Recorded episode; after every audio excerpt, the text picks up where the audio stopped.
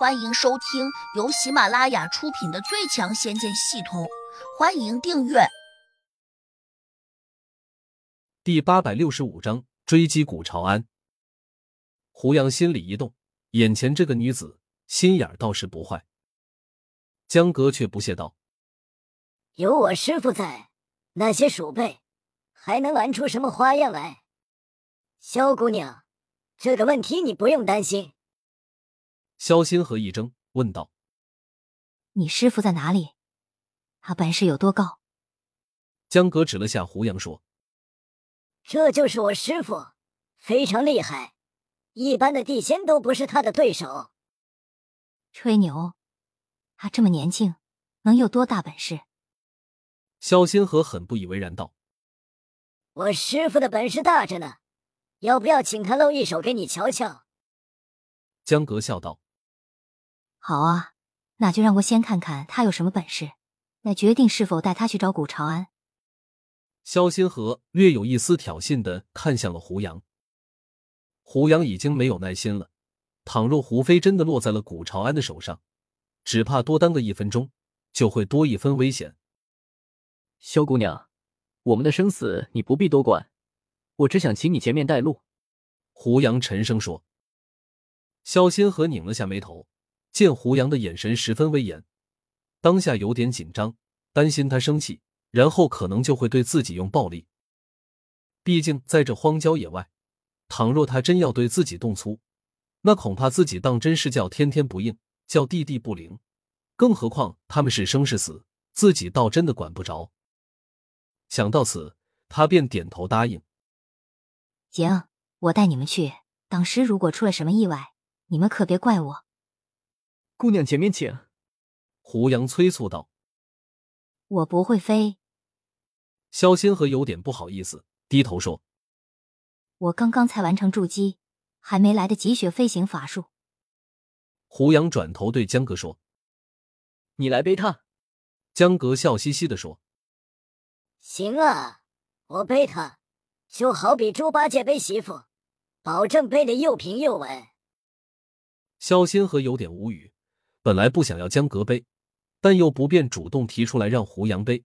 另外，他还有些郁闷，自己好歹是个大美女吧，没想到眼前这个帅哥居然并没有把自己放在眼里，肯定是装的。我不信有人见到我这样的大美女会不动心。萧心和自鄙视着，胡杨脑中系统立刻收到了来自于他的鄙视，不禁有点意外，自己对他什么也没有做过。他鄙视自己做什么？江哥走到萧心河跟前，弓下身子，欢喜的说了声：“姑娘有请。”萧心河无奈，只得趴了下去。走喽！江格美滋滋的飞了起来，他好像很兴奋，故意耍宝一般的叫了声：“萧姑娘，你可得抓稳了，本真人飞行的速度非常快。”说着，他加速掠了出去。立刻像出弦的快箭，瞬间飞到了高空中。萧心河吓了一跳，慌忙叫道：“真人，你飞慢点，你师傅还得有跟上来，别把他甩掉了。”他这样提醒，显然是担心江哥把自己背去一个见不得人的地方。江哥说：“你放心好了，我速度再怎么快，也快不过我师傅。你快说吧。”古朝安住在哪里？江哥飞得似乎不太稳，一路摇晃，而且故意在林中穿梭，让萧新河不得不紧紧的搂住他的脖子，这样才能防止不被掉下去。这让他很不舒服，大声说：“在回香山中里面，你应该能找到吧？”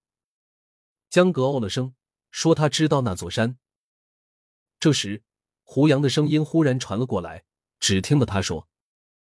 江格，既然你知道那里，就赶快把他放下来吧。萧心河一听，不禁有些惊奇，扭头一看，这才发现胡杨竟然只落后江阁半个身位，就好像牛皮糖一样，跟得非常紧。他正觉得有些不可思议时，忽然又听到江阁说：“师傅，为什么要把他放下来？你看这荒郊野岭的，万一他被坏人欺负怎么办？”胡杨沉声说：“前面有个叫斗团的城市，把它放那里。肖新河一惊，慌忙说：“斗团是，我的天，哪个该死的古朝安竟然把我弄到这里来了？喂，你们可不能过河拆桥啊！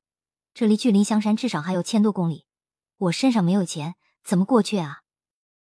江哥赶紧也说：“师傅，他的身体很轻，我背着他并不影响飞行速度，你就不要丢下他了，行不行？毕竟我们都是侠义心肠的人，不能让人说闲话吧？”胡杨微微皱眉，本想指责江哥两句，但是他忽然想到个问题：江哥可能喜欢这个叫肖星河的女子，自己不能因为抢一点点时间。就横刀断爱。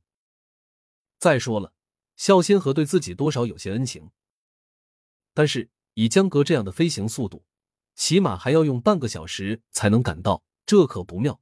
如果古朝安先行回了那里，胡飞恐怕会被他欺负。如果真出了什么意外，就算杀了古朝安，那也挽不回胡飞的清白。想到此，胡杨取出了穿云金舟，迅速拨弄了下。上面立刻浮现出一个地图，他迅速找了下，竟然找到了回香山。但不知这座回香山是不是萧心河说的那座？这样一想，胡杨马上把穿云金舟展开，然后一把将江阁连带着萧心河拖了进云。嗡！只听得耳边一声异响，江阁和萧心河便撞过了一层浓雾。